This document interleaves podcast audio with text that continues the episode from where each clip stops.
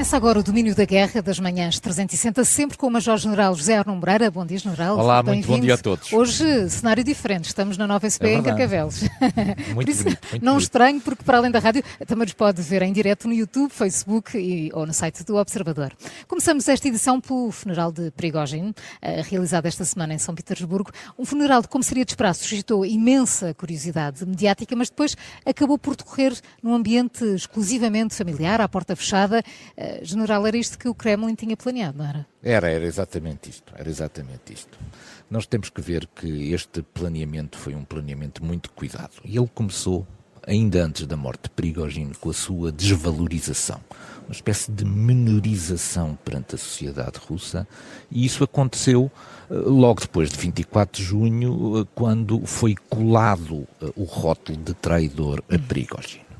Depois da sua morte, a primeira coisa que Vladimir Putin procurou fazer foi retirá-lo da, da, do seu protagonismo anterior do ponto de vista militar e, portanto, referiu-se a ele exclusivamente como um homem de negócios, como um empresário com sucesso.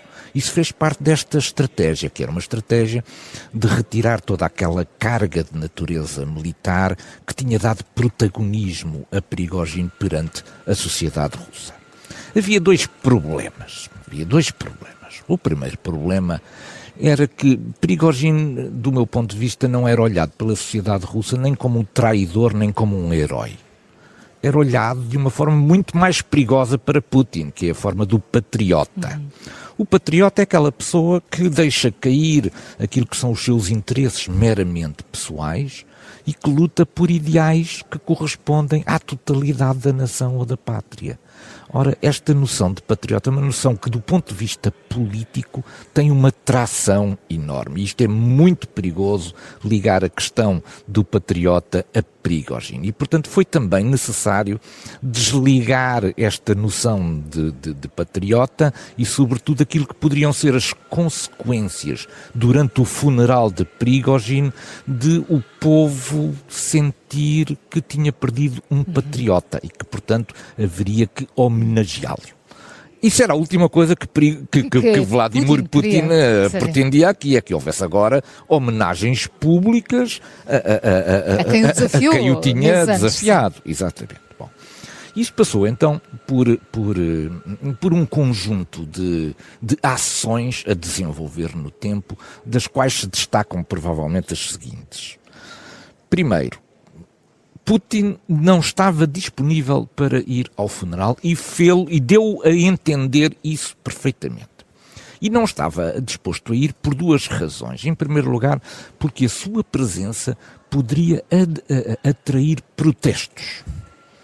Isto é, poderia ser uma forma de Sim, as, sabendo as, que ele fosse público, Sabendo que ele estaria, estaria disponível, haveria ali um palco mediático imenso para os protestos e Putin não poderia fazer nada. E, portanto, ele sentiu que a sua ausência era o modo de ação mais adequado. Por outro lado, também questões de segurança porque nós tínhamos visto algumas reações bastante emotivas por parte dos mercenários da Wagner e Putin não, não era uma reação ia prometer imediata, uma reação imediata e, portanto, a sua presença anunciada num funeral poderia constituir aqui também prenúncio de uma tentativa qualquer, um atentado à sua segurança. E, portanto, Putin fez, desde muito cedo, tornou muito claro que não iria estar presente no funeral. Não só ele não iria, como o Estado não iria estar presente. Isto é, dentro daquela lógica que eu falei da menorização da figura de Prigogine, o Estado não ia reconhecer mérito a Prigogine. E isto resolvia-se entregando o funeral à família. Mas mesmo entregando o funeral à família, certamente que houve aqui uma ação muito concertada com os, os serviços de segurança, no sentido de impedir que nesta, né, que junto com a família aparecessem pessoas que estavam ou fardadas ou que tivessem alguma conexão ainda que emocional, mas que fossem pessoas que pudessem traduzir alguma, alguma orientação de natureza política. Houve certamente um cuidado extremo pelo Kremlin naquilo que era a seleção do que se considerava a família. Depois o local não foi não foi divulgada atempadamente. Até ao último instante, nós assistíamos a uma correria dos jornalistas pelos vários cemitérios à procura de saber em que cemitério é que iria ser uh, enterrado uh, uh, Prigogine.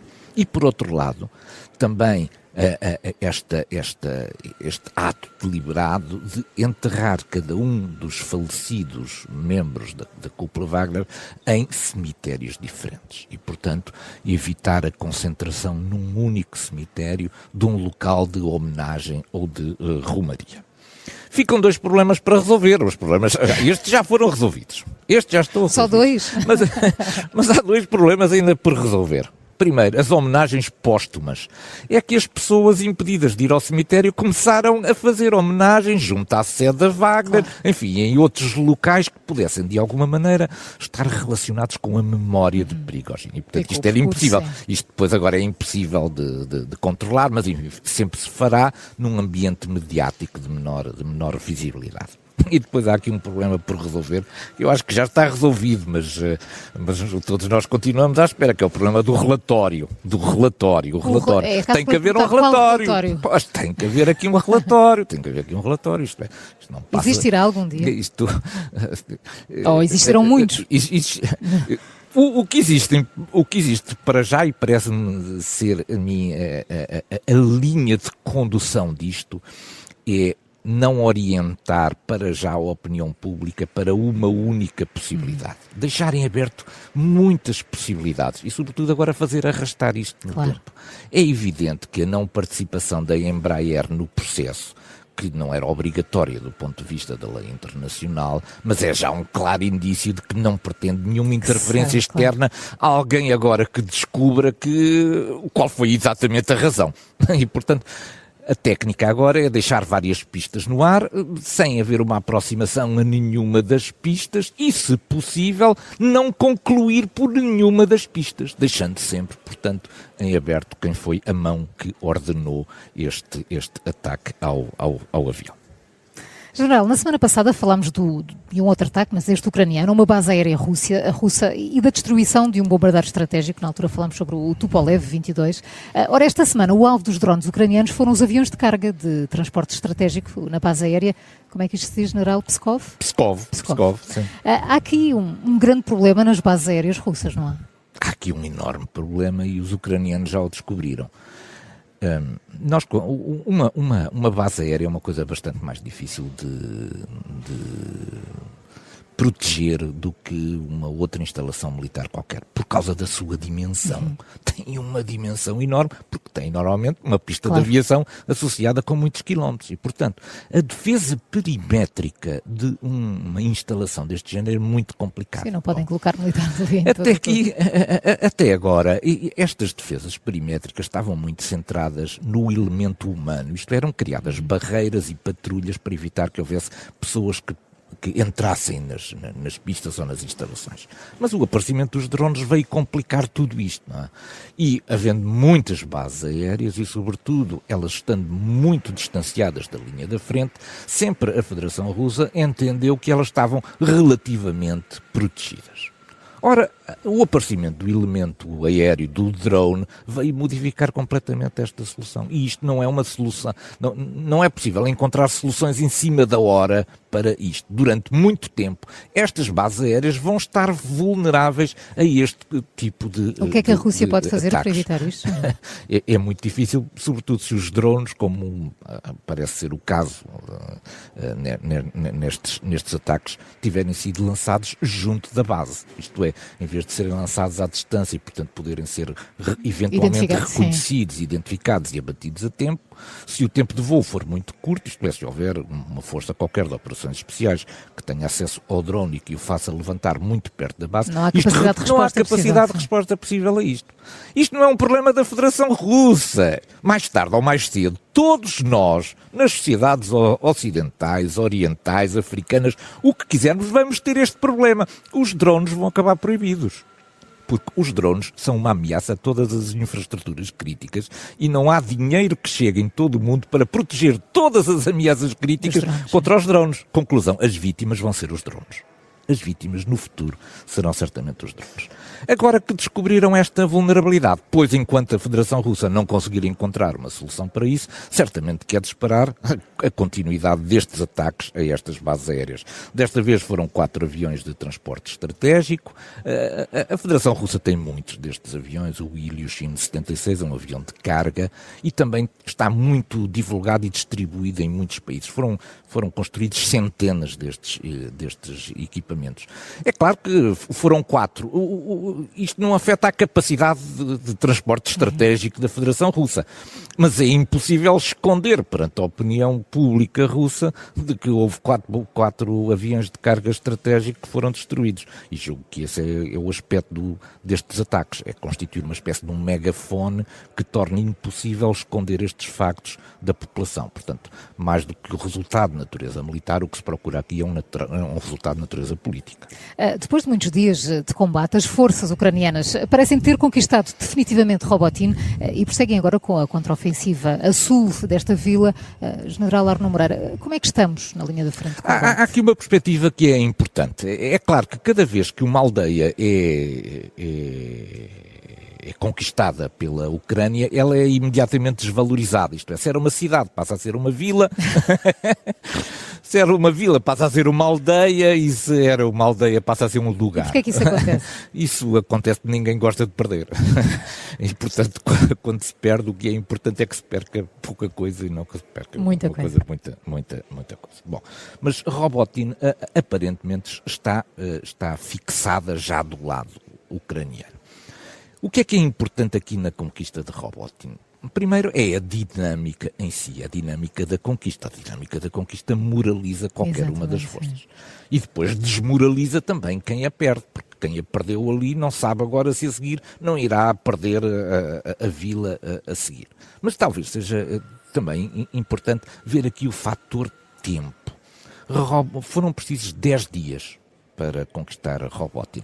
Não é um exagero, 10 dias nas atuais, eh, nas atuais uh, condições de combate não é um exagero. Vamos ver agora se nos, próprios, nos próximos 10 dias uh, não cai a Verbova ou outra daquelas povoações que está a seguir. Portanto, há aqui uma dinâmica, certamente, que em, em condições muito uh, difíceis, mas o, o que é aqui talvez mais importante nisto é é, é, a questão dos calendários.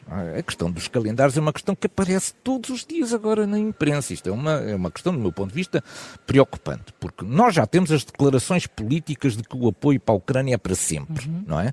Mas isto tem que Demora ser... a acontecer. Demora a acontecer. Mas isto tem que ser repetido. Claro. Porque se isto não for repetido, a certa altura parece que se perdeu a convicção naquilo que se prometeu não é? E a Rússia está a apostar exatamente na perda desta convicção.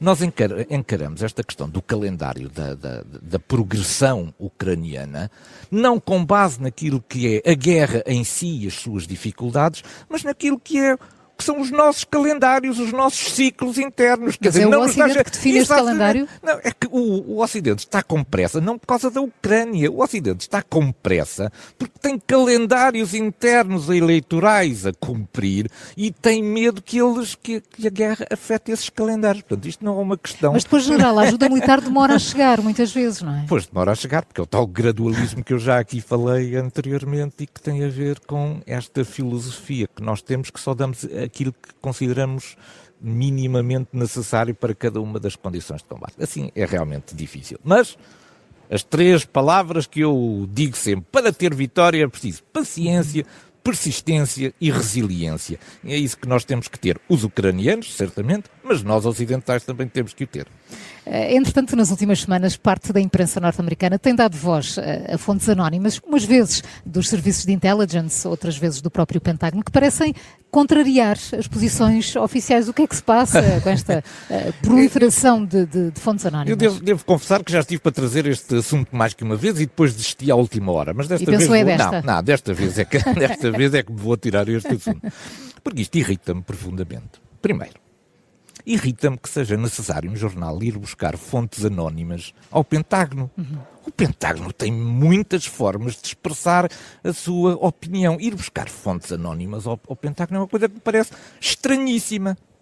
Porquê? Porque o que é o Pentágono? O Pentágono é o segundo maior edifício de, de escritórios de todo o mundo. Foi agora ultrapassado por um edifício construído na, na Índia, em Surat tem 23 mil militares e civis trabalhando no seu interior. E, além disso, há mais 3 mil pessoas de apoio. Isto é, no Pentágono trabalham cerca de 26 mil pessoas. Qual é o interesse de ir buscar uma fonte anónima entre 26 mil pessoas?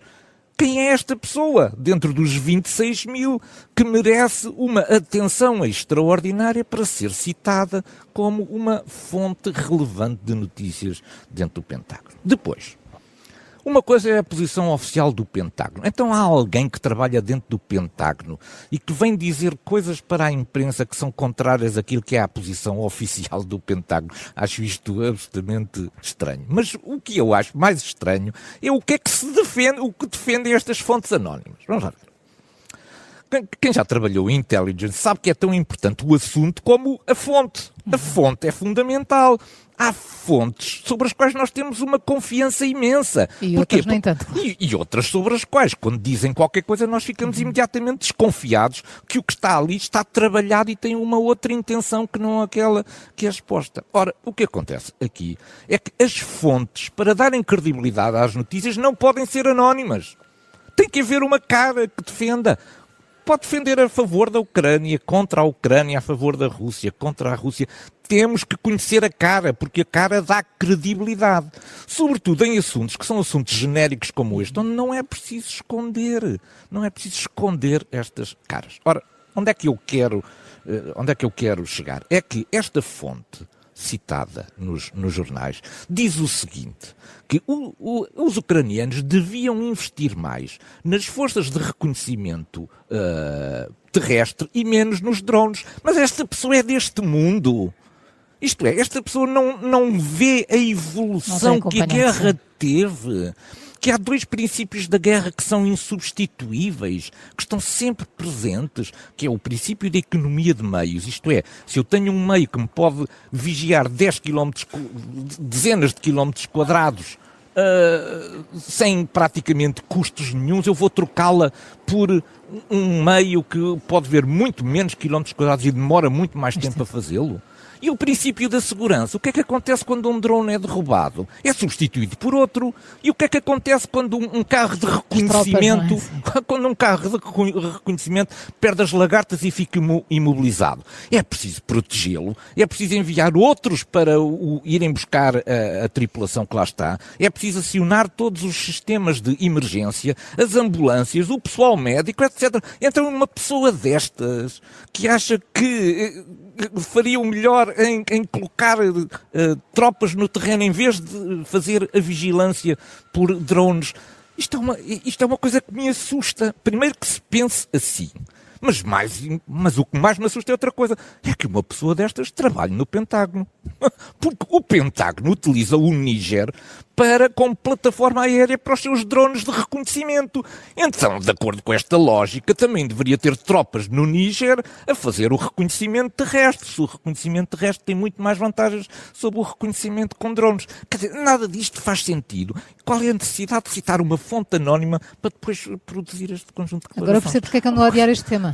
Que, claro, este tema, este, este tema, pronto, agora está dito, agora está dito.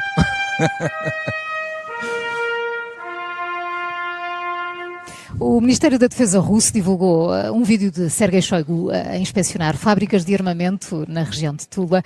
Uh, a intenção era de mostrar uma indústria de defesa a trabalhar intensamente, isso é muito claro, mas o Ministro da Defesa não parece muito satisfeito. Afinal, é, é uma cortina de fumo que mostra mais do que aquilo que devia, não é? este, este, este vídeo realmente é extraordinário, porque este, este vídeo tinha uma intenção. Vamos começar talvez pela intenção inicial.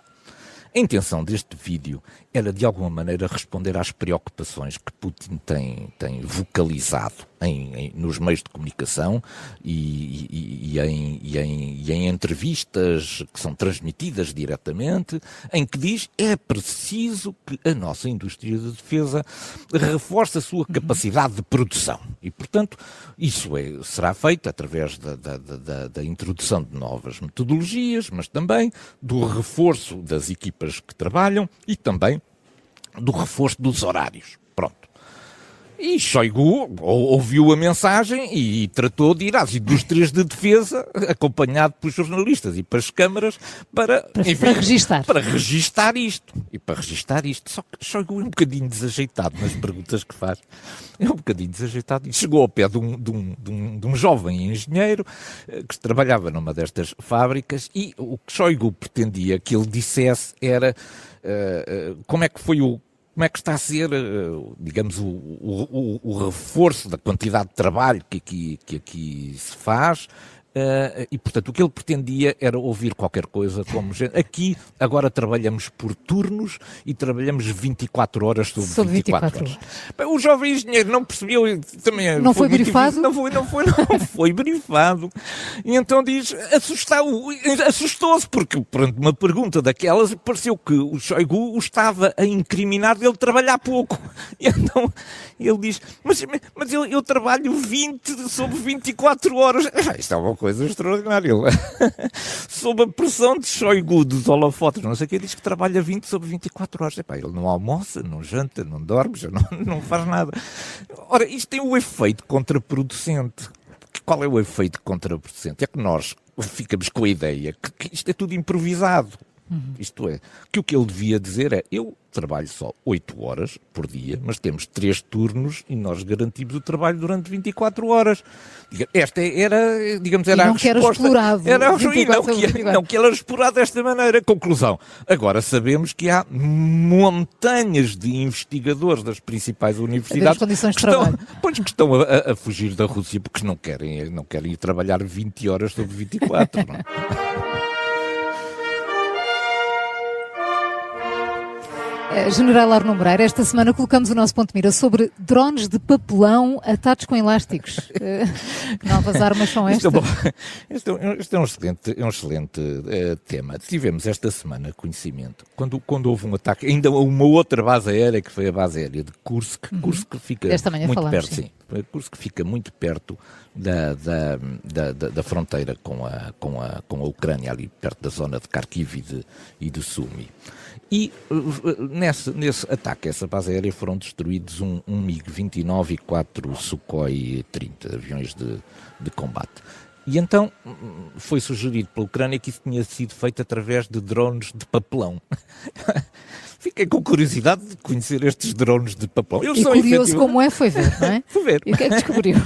Eles são efetivamente fabricados na, na, na, Austrália, que tem um contrato de exportação destes drones de papelão para, para, para, para, para a Ucrânia. Mas estes são drones enormes, eles são é feitos de papelão, quer dizer, eles são como aqueles móveis que vêm todos lisinhos, não é? E pronto-se a meter no carro.